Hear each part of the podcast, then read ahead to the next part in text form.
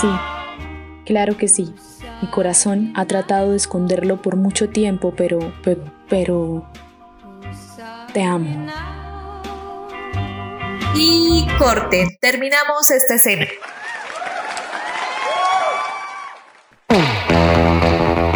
Sí, la vida es una película. Anímate a actuarla en esta nueva temporada de Cine Martes al aire. Personajes, directores, entrevistas, historias.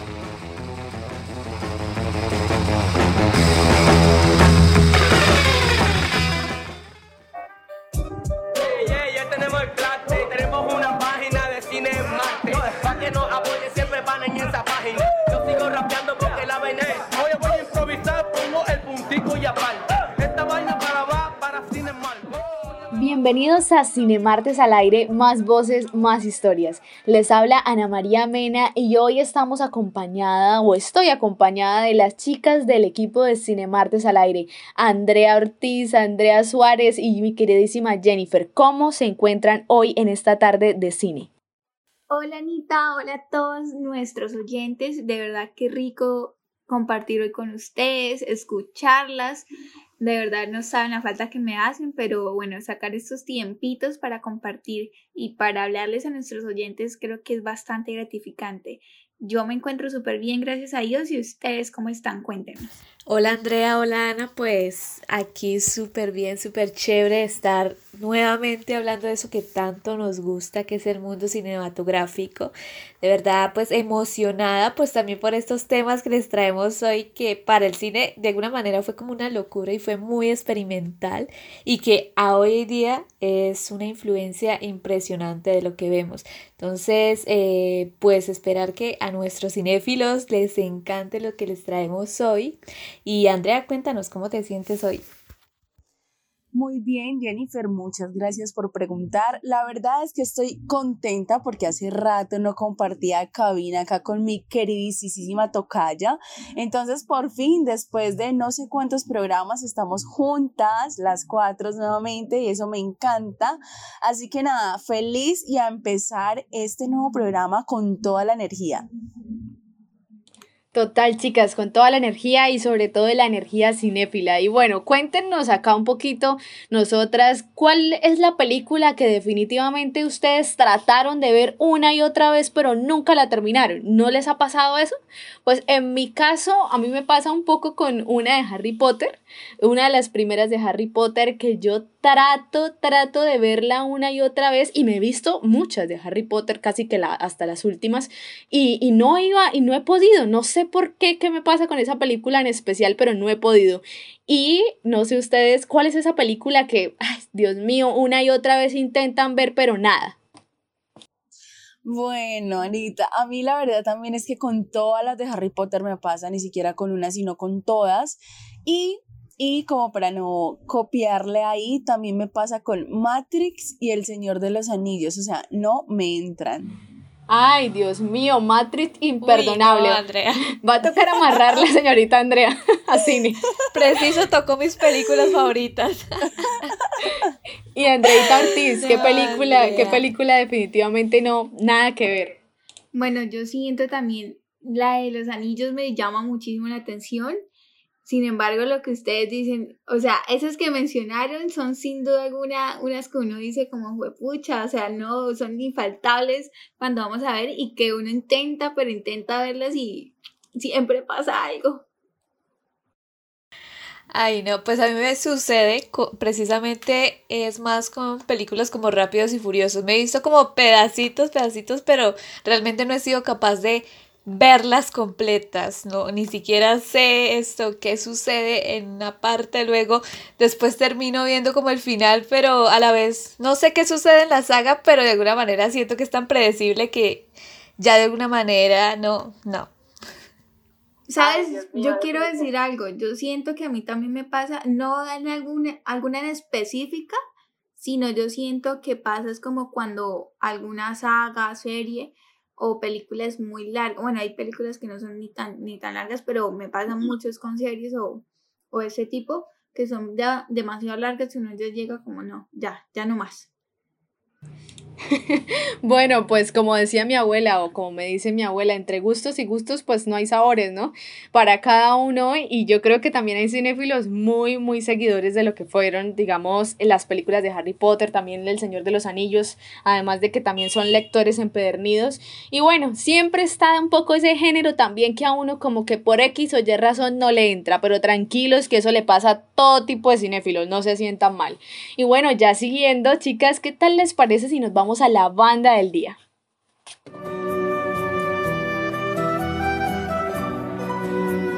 Comencemos con la banda del día.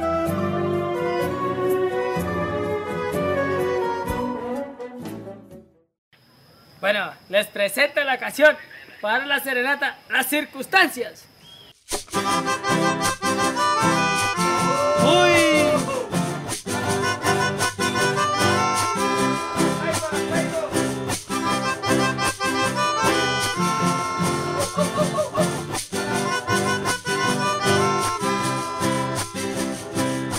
Me lastime las circunstancias. Si te vas, te vas. Si te vas, te vas. Aunque el corazón se me paralice. Si me da, me da. Si me da, me da. Que es un privilegio morir de amor si la vida casi no vale nada, que es hasta bonito perderte así, por tu voluntad y tu parecer. Por favor no sientas pena por mí, que yo me acomodo a las circunstancias. Si te vas, te vas. Otra vez. Eso.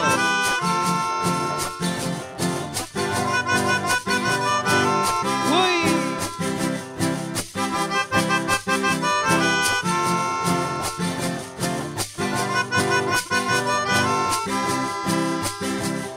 Aunque no me aceptes el desayuno, si no es más, no es más.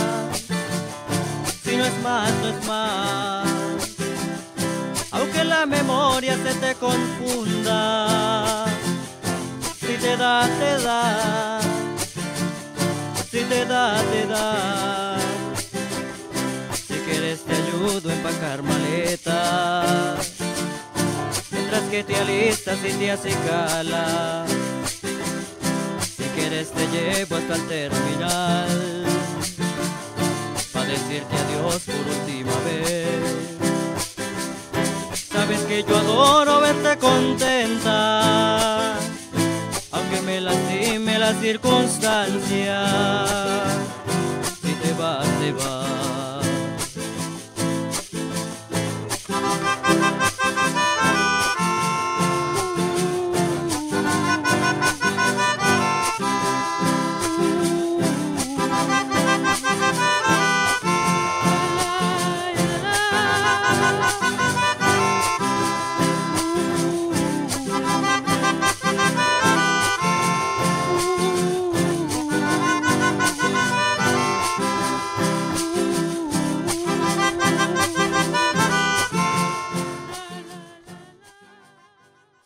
Bueno, y acabamos de escuchar La circunstancia. Y sí, un poquitico copiaron ese verso de José Alfredo Jiménez, si te vas, te vas porque estás que te vas, que te vas y no te has ido.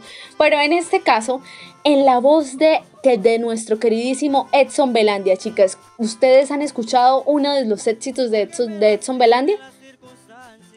Claro, y de paso, de paso, aprovecho para darle una pauta a nuestro programa Santander Sonindante, porque allí también escuchamos mucho al maestro Nelson Belandia. Claro, totalmente. Y es que acá hay que resaltar que, bueno, Cine Martes al aire está hecho para todos los cinéfilos empedernidos del mundo, pero también somos siempre, siempre santanderianos. Les cuento que esa canción titulada La Circunstancia hace parte de la película Pariente, una historia de amor violencia y familia. Y sí, como se lo imaginan, es una película colombiana estrenada en el 2016 que es de ficción, acción y claro, como siempre, pues no sé si es bueno o es malo, pero para, para mí Ana María Vena es algo bueno, que siempre se está resaltando en estas películas pues eso que somos como colombianos, ¿no? Un poco de eso de guerra, pero también el campo y todo y sobre todo esta canción de la circunstancia. Si me das, si me das, si te vas, te vas. A veces estamos en esas actitudes y sobre todo nosotros los santanderianos si te vas, te vas, nada de rogar ni nada de nada. ¿O ustedes qué creen? ¿Quién les transmitió esta canción? A mí me pone feliz, definitivamente. Me manda a imaginarme toda la, todo lo que hice la canción y a gozármela. Yo ya sentí aquí el perren que las ganas. ¡Eh, epa! Totalmente, y es que además hay que apuntar que la, canción que acabamos de escuchar, para los que no lo saben, es de, hace parte del género rasca, uno, del, uno de los géneros que ha impulsado Edson Belandia, y que bueno, volviendo un poco a la película, no sé muy bien si se trata de una película de amor o de desamor, pero lo cierto es que está esa conexión entre dos seres, y a mí siempre eso me ha gustado, y más cuando se meten en el entorno de ese campo colombiano que sí o sí nos traen con la película Pariente. Y bueno, para las personas que de pronto se motivaron con este género musical de la rasca, les cuento que hay muchísimas otras canciones muy buenas también. Y hablando de eso, este año salió la película Lavaperros y también la recomendamos. En Lavaperros se pueden encontrar con otro tipo de esas rascas que sí o sí nos llegan al corazón. Sin más, yo creo que ya podemos pasar a la siguiente sección. Y ahora el tema de la semana. Bueno, y como lo dijo Anita, y después de escuchar esta cortinilla, nos vamos para el tema de la semana que es súper interesante, vanguardias cinematográficas. Hoy les quiero contar un poquito de qué trata esto, cómo se originó, y es que es más conocido como el cine de vanguardia, ¿sí? Allí fueron originados varios movimientos cinematográficos en el siglo XX y de forma muy paralela también trabajaron las vanguardias pictóricas y entre las vanguardias cinematográficas que se encuentran las corrientes cinematográficas que fueron la simultaneísta, la surrealista, eh, el expresionismo alemán, surrealismo, perdón, impresionismo cinematográfico, está el francés que tanto le encanta a André y el cine abstracto y entre otros. Allí están varios autores como Man Ray, J. Speedern, Walter Ruman, muchos personajes o autores que renunciaron pues a, todos sus filmes de la narración típica o de esa narración lineal y siguieron mucho por la expresión artística, por todo lo abstracto, por el ritmo, el montaje, por sentir la música y por todas esas referencias que fueron complejas en su momento. Claro, André, y bueno, para nuestros cinéfilos que nos han seguido durante todos los temas que hemos tenido en esta temporada, es que este tema de vanguardias cinematográficas es clave porque ustedes creen que todas las películas que vemos y que pues son un éxito en, en taquilla es porque sí o porque literalmente ya estaba, ya estaba como estipulado la estructura de película. Pues bueno, esto se debe como a mí me gusta siempre la historia. El cine también tiene esa historia, ese trasfondo y se debe a las vanguardias cinematográficas, a ese grupo de directores que decidieron decirle al mundo, eh, no, nosotros no vamos a seguir esas estructuras que ya estaban para las películas en las que ya las personas podían deducir hasta los finales felices o los finales tristes y dijeron, yo voy a representar lo que yo quiera respecto a la película y no voy a pensar en ese espectador. Es más, que el espectador se quede pensando más bien qué fue lo que yo quise dar a conocer. ¿O ustedes qué creen, chicas, para, que, para este término de vanguardias cinematográficas? Bueno, como ya todos los cinéfilos los tengo súper cansados con los temas sociales, creo que en todos los programas lo digo. Pero para mí, dentro del cine, todo lo que fue lo, las vanguardias cinematográficas representan la revolución de cada uno de los géneros. Y no solamente, ni, es que ni siquiera se puede encasillar porque eso iría en contra de, de la palabra misma. Y la vanguardia para mí significa o representa lo que es la revolución del cine. Hay gente que se paró en la raya y dijo, no, vamos a hacer las cosas de manera distinta. Entonces es bastante interesante cómo se fue desenvolviendo y lo que es hoy por hoy y lo que significa, porque creamos o no, eso influyó bastante en lo que es el cine al día de hoy.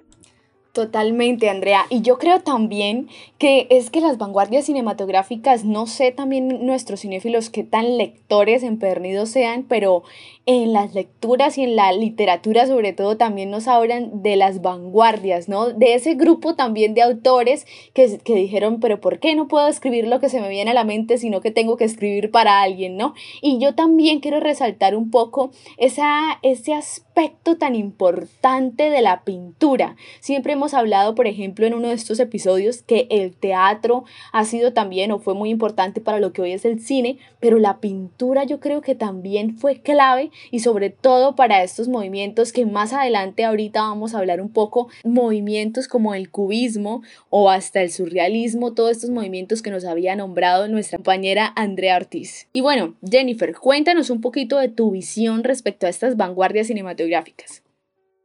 Bueno, Ana, pues respecto a esas vanguardias, como habían dicho, eh, definitivamente es esa revolución que hay en todas las artes. Y claro, esto no solamente se reflejó en la pintura y en la literatura, sino que también se refleja en esto de lo que es el cine y de lo que es cómo contar una historia de forma diferente y cómo volver el cine más experimental y más polivalente en ese sentido.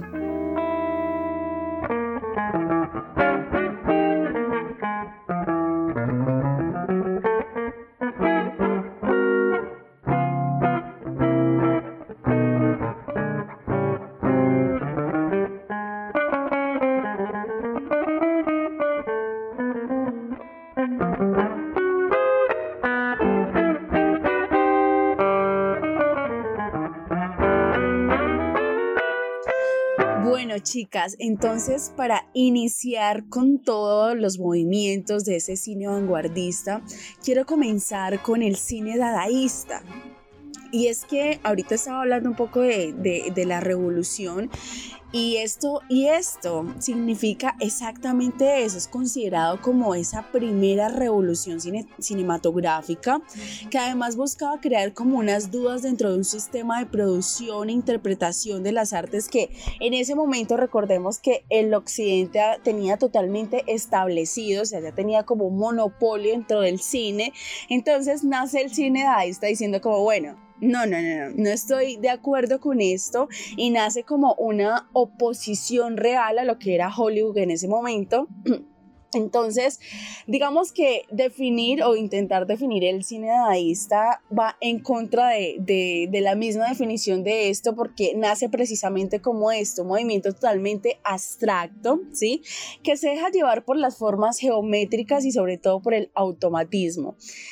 Recordemos que una de las personas que, fue como pionero expositor de, de, este movimiento fue Man Ray, el cual hizo como un corto cinematográfico que se llama Le Tour de la Raison, que digamos que revolucionó en ese momento el mundo del cine, ya que era el primer corto cinematográfico que se hacía solamente con imágenes y que además de eso solamente había utilizado chinches, sal y pimientas tiradas encima de un celuloide o de un trozo de papel. Entonces en ese momento, pues claro, eso era algo diferente, era algo muy abstracto y además unas fotografías que para ese momento, para ese año, eran totalmente revolucionarias por el cuerpo de la mujer, por la manera en que se expresaban.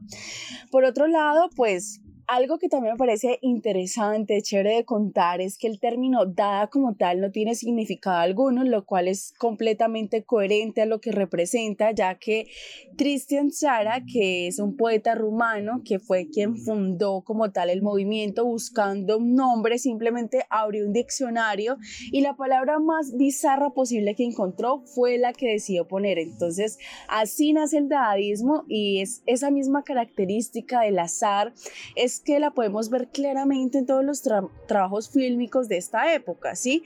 Es, trabajan con imágenes, formas experimentales, los dadaístas buscan exactamente eso, la reacción del público, sin seguir ningún parámetro establecido, simplemente dejándose llevar por el concepto, por la experiencia, y eso obviamente sí que le generaba experiencia a todos los espectadores.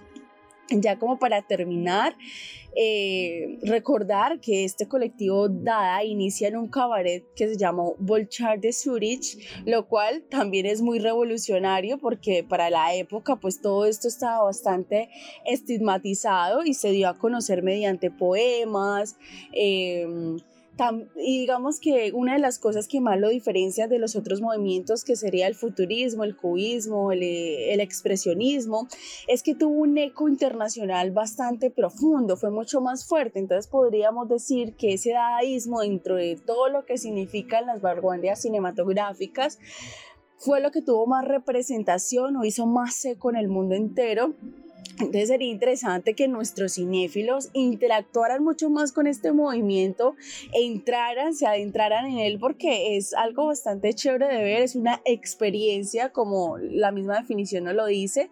André, yo apenas pienso en el cine dadaísta o surrealista, nomás me hace acordar a la clase del profesor de cine que tenemos cuando nos puso a ver la película El perro andaluz, esas escenas cinematográficas de la mariposa o el ojo, no sé, hay muchas que, que causaron en mí como, no sé, como un asco, otras como conmoción. Interesante esto que nos cuentas. yo quería... Yo quiero tocar un poquito acerca, aparte de este cine, dadaísta, el cine soviético, porque pues es un modelo, digámoslo que diferente, por lo que es retórico de expresión, es también objetivo a toda la destrucción de la continuidad del discurso burgués. Esto es más como un concepto utilitario del cine, en donde tiene fines didácticos, eh, persuasivos y propagandísticos, y los nuevos realizadores que se implican y comprometen este contexto histórico llevan mensajes difundidos a pantallas imperativamente, a los rótulos a modo panfleto. La función de esto básicamente es determinar el espacio y el tiempo, además de señalar que se espera un espectador. Y además de esto, el montaje es un, recurso demasiado creativo porque genera conceptos, eh, estimula también al receptor, a quien lo ve, a través de diferentes planos y desarrollan unas ideas nuevas, ¿sí? construyen conceptos nuevos y es decir, que el montaje a través del choque, por lo menos de imágenes, sea ABC, que son planos por sí mismos que no dicen nada, pero la relación entre, entre estos se va a desprender como en un solo sentido que se llama montaje intelectual. A mí definitivamente ese tipo de montaje, de medio de expresión, confluyen y tienen significaciones simbólicas en este cine. No, Andreita, ya, ya que mencionas lo del perro andaluz, es muy importante, de hecho, porque digamos que el, el, perro andaluz se relaciona mucho más con el surrealismo, pero es que el surrealismo y el dadaísmo están bastante relacionados y aunque cuando nace ese, ese dadaísmo, Luis Buñuel todavía estaba demasiado joven, sí siento que se inspiró mucho, mucho para hacer sus películas en este cine dadaísta. Entonces sí, muy acertada esa comparación porque tiene muchísimo, muchísimo que ver. Creo que son dos corrientes que van así como cojitas de la mano. Bueno, y yo quería mencionar respecto a lo que decía Andrea sobre la continuidad. Algo muy importante o algo muy destacable de eso es el experimento o el efecto Kuleshov que se propuso desde esa vanguardia.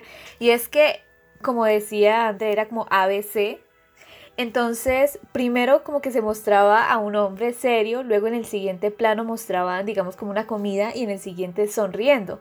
Y decían como que cambia el significado realmente si esa imagen del centro se transforma o se cambia por otra cosa. Por ejemplo, lo cambiaban por el hombre serio, luego una mujer desnuda y después estaba el hombre sonriendo nuevamente. Entonces es ese efecto, ese experimento que llevó a darse cuenta de que realmente el cine significa por el orden de los planos más que propiamente por lo por la historia que está contando visualmente. Entonces es un experimento muy interesante que quería mencionar de ese movimiento vanguardista. Totalmente, y es que yo quería también apuntar ahí varias cosas. Primero, a mí desde la literatura me quedó muy claro, digamos, todo lo que o la importancia que tuvo el cabaret Voltaire para todos esos autores, también actores, pero también productores de esa época, sobre todo de arte en toda la expresión de la palabra, ¿no? Y también hablando un poco de la pintura, eh, yo creo que nuestros cinéfilos han escuchado de Marcel Duchamp, por ejemplo, que varias pinturas de él inspiraron obras dadaístas cinematográficas y también reitero lo que han hablado mis compañeras Jennifer Andrea sobre esa ruptura temporal y era ponernos al espectador literalmente un reto, decirles este ¿Por qué? Porque nosotros tenemos que presentar una estructura tan simple en la que ustedes ya saben en qué va a terminar. Y bueno, a nuestros cinéfilos yo les pongo lo siguiente, el siguiente reto.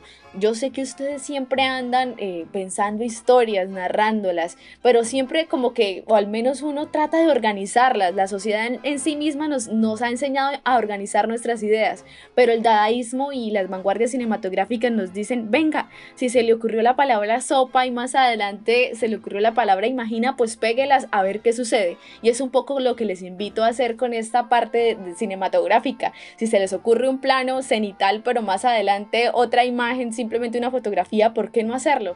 Ya las vanguardias cinematográficas nos dejaron ese, digamos, ese referente, referente cinematográfico para decir que hoy todo es válido. Exacto, Ana, y es que si hablamos de la influencia de la pintura, definitivamente el cine cubista es uno de los más influenciados por este arte. ¿Por qué? Porque justamente eh, Pablo Picasso se ve muy como entrevido en estas películas que se originaron por esta vanguardia. Entonces aquí uno se preguntaría, bueno, pero ¿cómo en el cine podríamos ver figuras geométricas, cómo podríamos contar historias con cubos, con cilindros, con triángulos, cómo.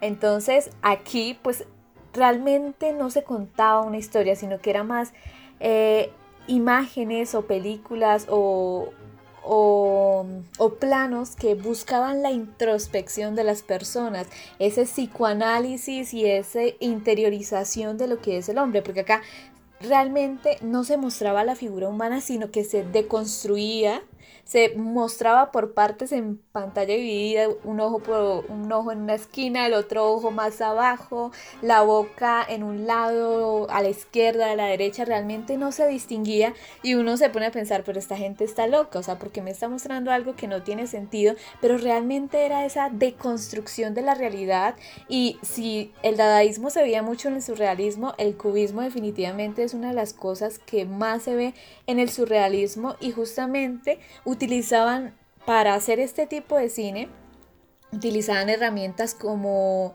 el caleidoscopio, pero también utilizaban prismas, ya sea para como duplicar las figuras, por ejemplo, una mujer que se vea con el rostro como tres veces. Al principio pues se mostraban era definitivamente esas figuras, ese cilindro, ese cubo, y luego pues tuvo como una evolución una segunda fase este cubismo, que es el cubismo sintético, y aquí pues ya no dividían el cuerpo, ya lo mostraban como esa fisonomía, esa esencia del cuerpo, pero trataban de componerlo para que se viera como una figura geométrica. Una película que destaca de ese movimiento es el ballet mecánico de Fernand Ledger y Dudley Murphy, que se caracteriza definitivamente por esa desorganización de los planos y por aparentemente no tener un orden narrativo, pero realmente eh, busca como esa sensación y ese análisis crítico de la realidad, del ser mismo, del el ser humano propio y pues también utilizando esas herramientas que se utilizan en este cine.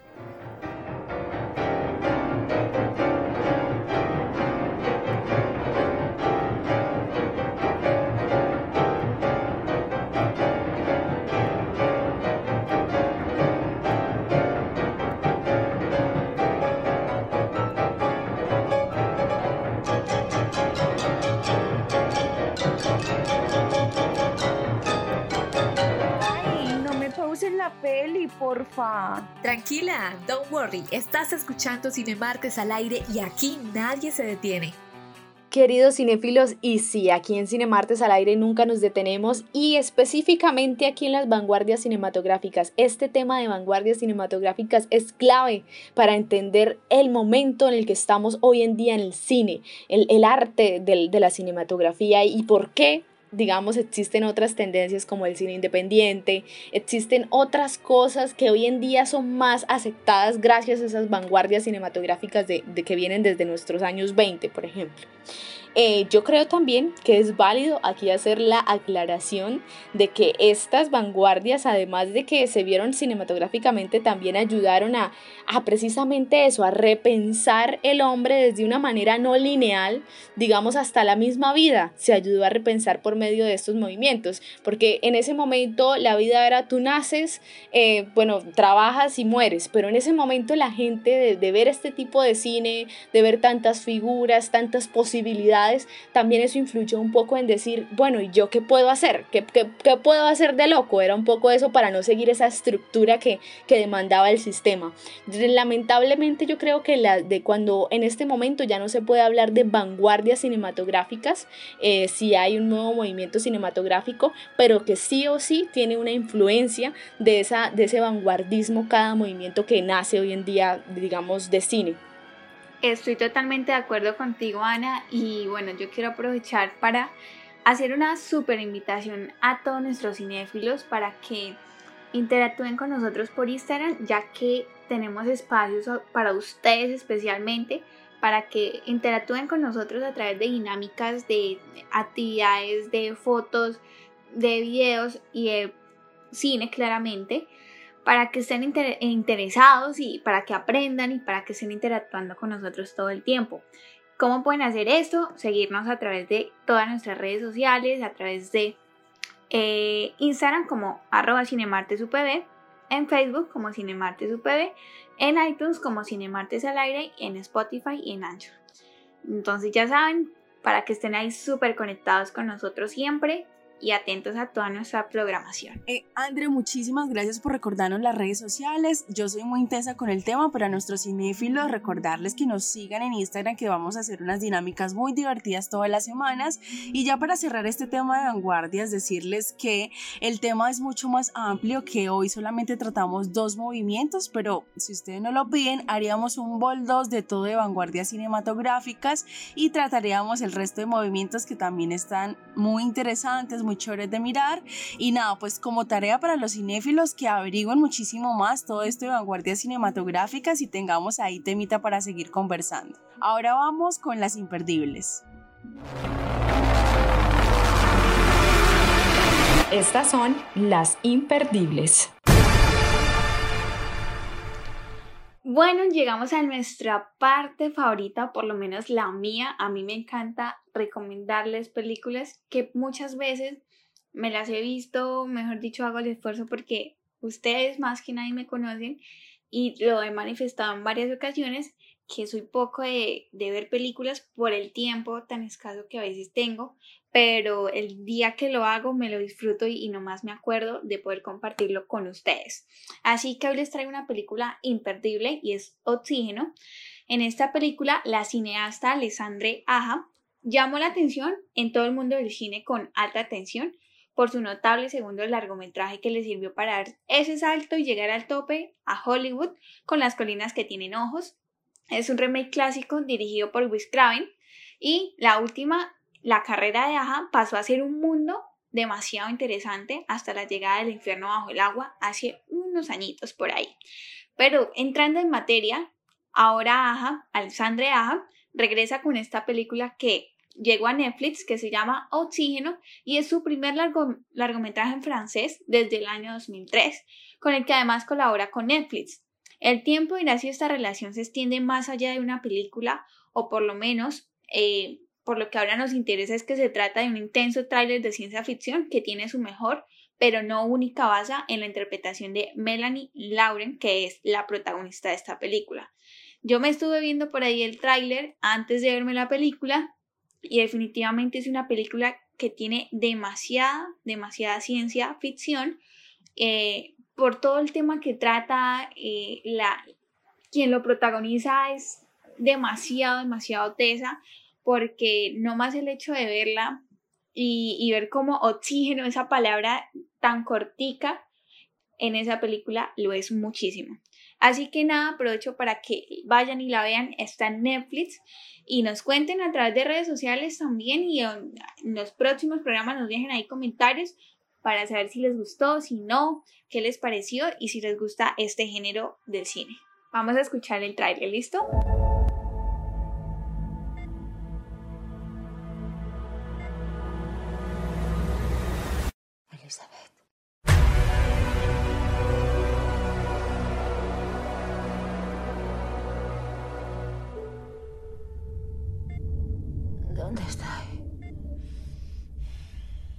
Recuerdo nada. Soy Milo, su mediador interfaz lenitivo operativo. Estoy enferma. No se detecta ninguna enfermedad ni anomalía. No estoy enferma. Milo, desbloqueo. Por ahora no estoy en condiciones de acceder a esa petición. Milo, por favor, abre, te lo suplico. Por ahora no estoy en condiciones de...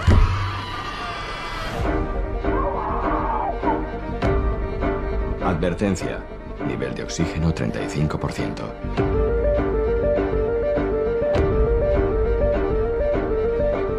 ¿Y si estoy enterrada? Milo, ¿puedes analizar el ADN?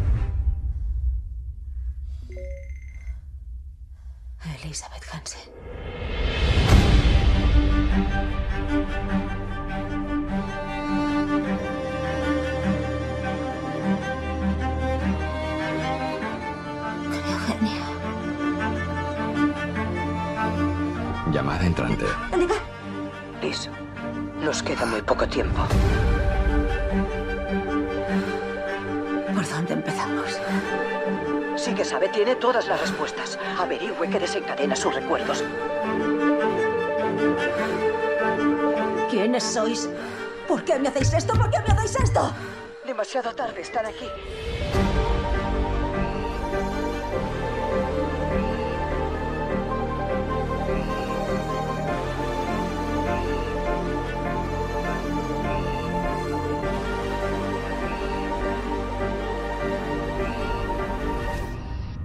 Interrupción. Nivel de oxígeno acercándose a umbral crítico.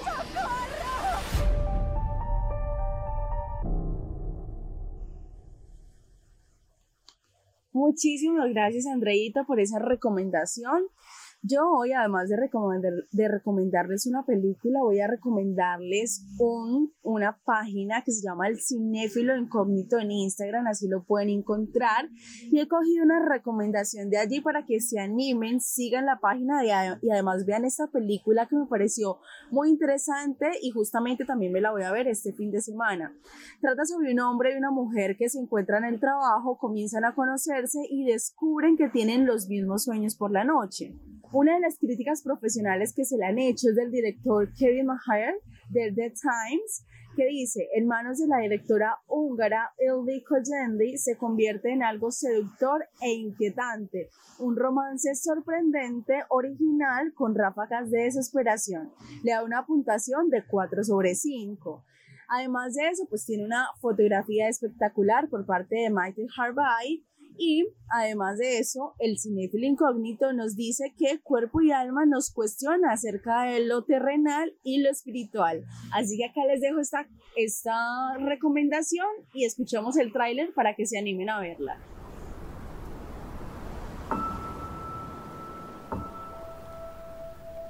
Dígame qué soñó anoche.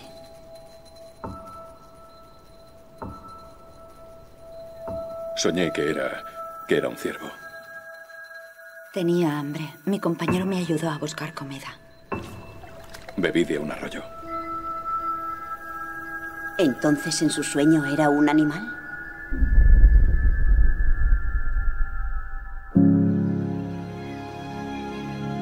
Soy Endre, el director financiero. María Ratz, inspectora de calidad. ¿Quieres seducir a un hombre, doctora? Que aproveche. ¿Qué soñaste anoche? Volví a soñar que era un ciervo, como todas las noches desde hace tiempo. Quiero que me cuenten lo de su broma privada. Cuéntenme lo que soñaron anoche. Creo que eres guapo. No había visto nunca ese estanque en la realidad. Pero es el contacto físico lo que te causa problemas, ¿no? Sí. Entonces debes practicarlo. Hace años que no busco pareja y me parecía bien hasta ahora.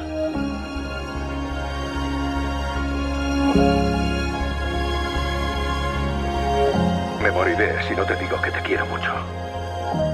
Yo también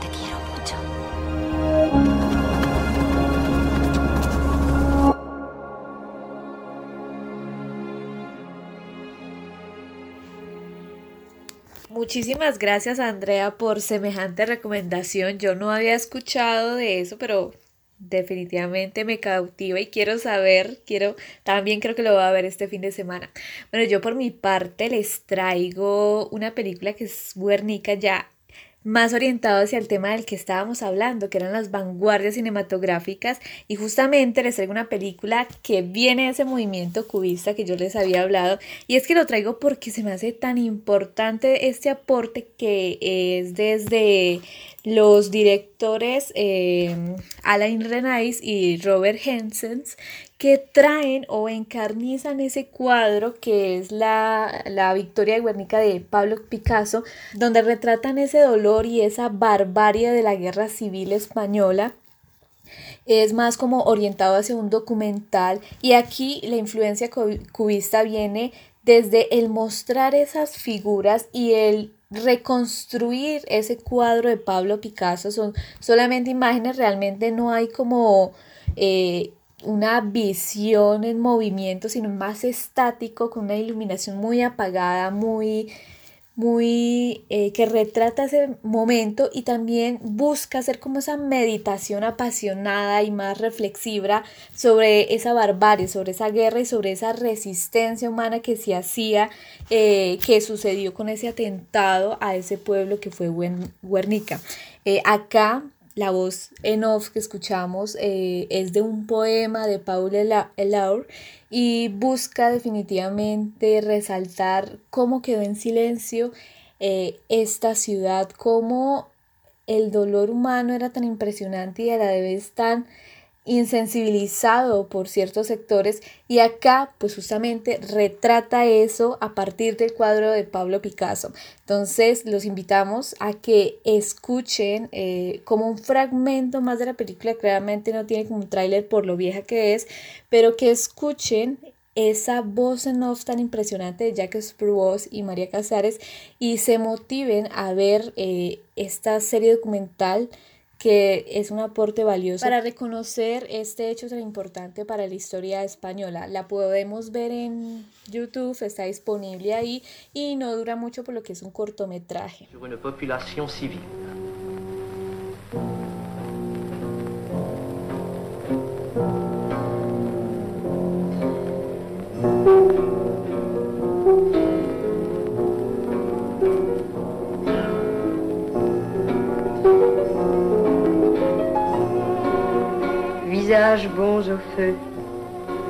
bons au froid, refus à la nuit, aux injures, aux coups.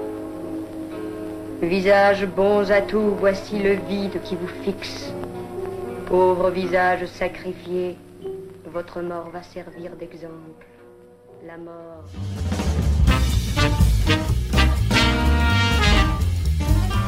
Ya está aquí Cartelera UPB.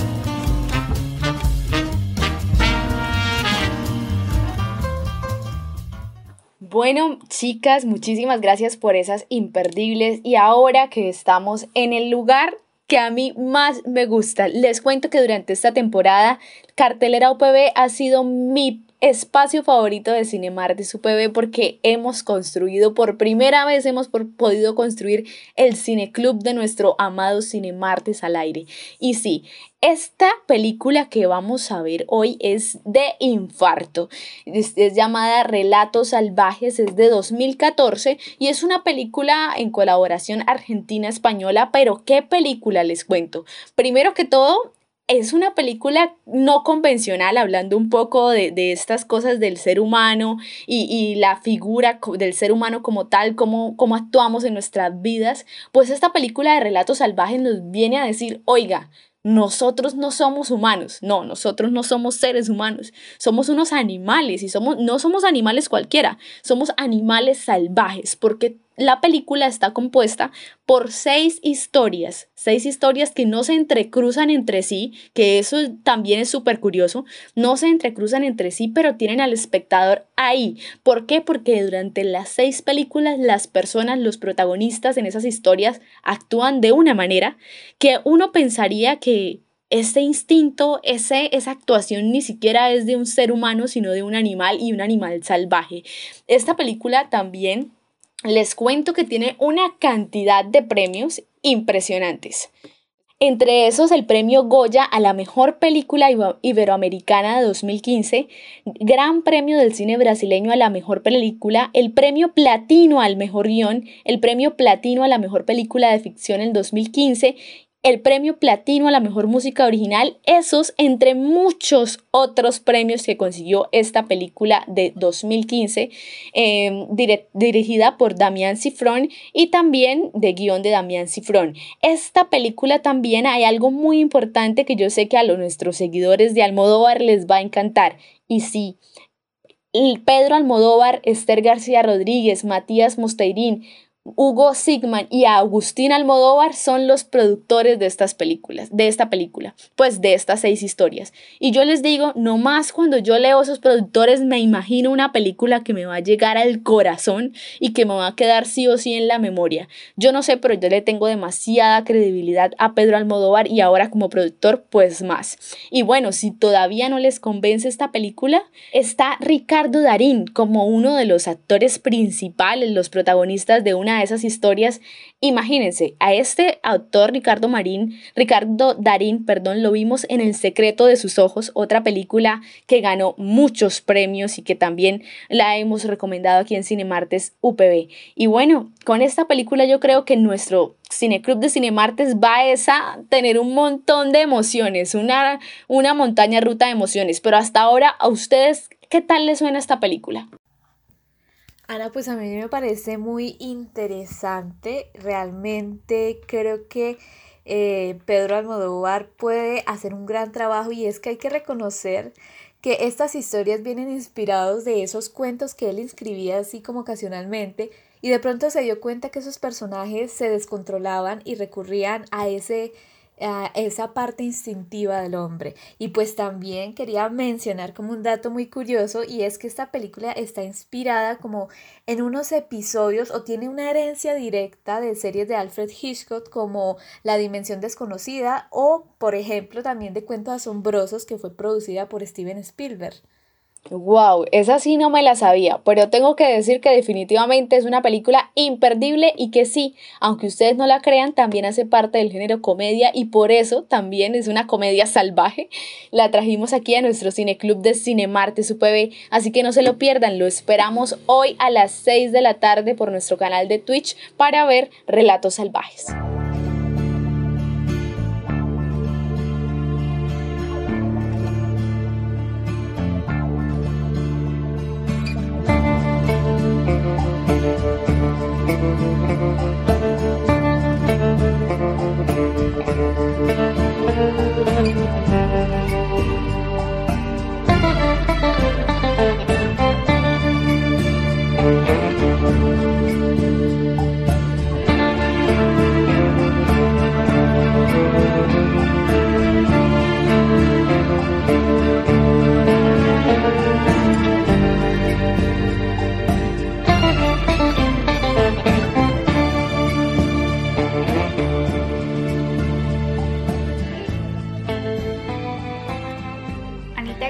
Recomendarnos esta película. Sin duda alguna ahorita, en un ratito, vamos a conectarnos y a estar súper pendientes para contarles más detalles de esta. De verdad que quedé como pensativa, yo creo que por eso es el silencio, pero qué interesante y, y yo la verdad no he tenido la oportunidad de verla, así que voy a verla y te contaré después de ello. Llegamos a la parte más triste de nuestro programa, para mí es la más triste porque uno, se acaba otro capítulo y dos, porque no sé cuándo pueda volver a compartir con ustedes en otra emisión de Cine Martes. Pero entonces despido este programa con la mejor energía, con la mejor actitud, para que estén súper pendientes siempre de nosotros. Agradecerles a todos, a todos nuestros cinéfilos y a nuestros fieles oyentes que siempre, está, siempre están ahí súper conectados. Agradecerles por estar ahí siempre, siempre, siempre.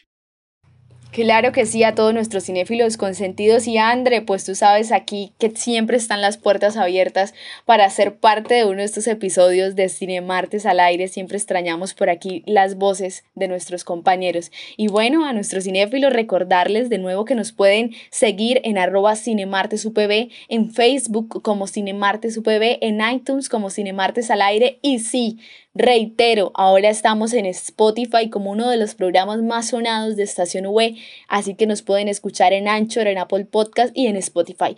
Les envío un saludo de, y claramente los espero en twitch.tv Cinemartes. Recuerda que tu vida es una película. No, te, dejes quitar, el protagónico.